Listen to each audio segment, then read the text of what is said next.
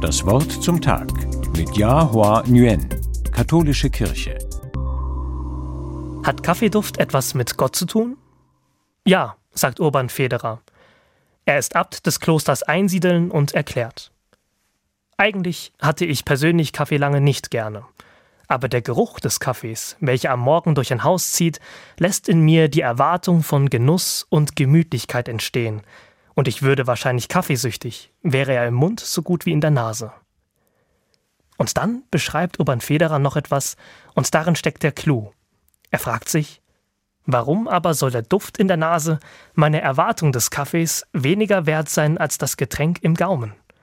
Für die Mystiker war schon immer klar, wie wichtig die menschliche Sehnsucht in der Beziehung zu Gott ist. Nicht etwa erst das Leben nach dem Tod bringt uns Gott näher, sondern bereits unsere Sehnsucht nach ihm.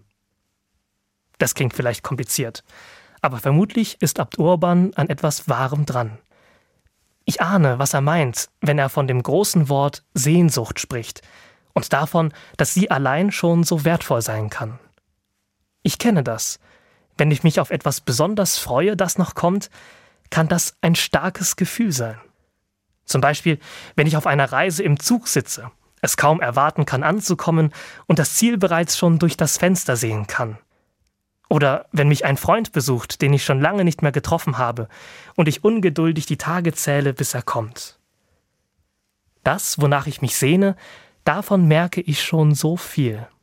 Ein Stückchen von dem geht schon in Erfüllung. Für Abt Urban Federer war der angenehm aromatische Kaffeeduft im Raum so ein Zeichen dafür. An ihm merkt er, dass der echte Kaffee da ist. Dann spielt es gar keine große Rolle, dass er den Kaffee nicht trinken mag. Er hat, wenn er den Kaffee riecht, schon einen großen Teil des Kaffees genossen. Ich muss nicht warten, bis ich Gott irgendwann so richtig erlebe. Ich kann jetzt schon auf ihn hoffen und ihn herbeisehnen.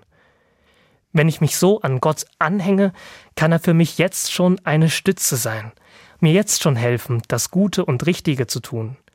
Er kann dann jetzt schon in der Welt sein. Die Adventszeit ist die perfekte Sehnsuchtszeit.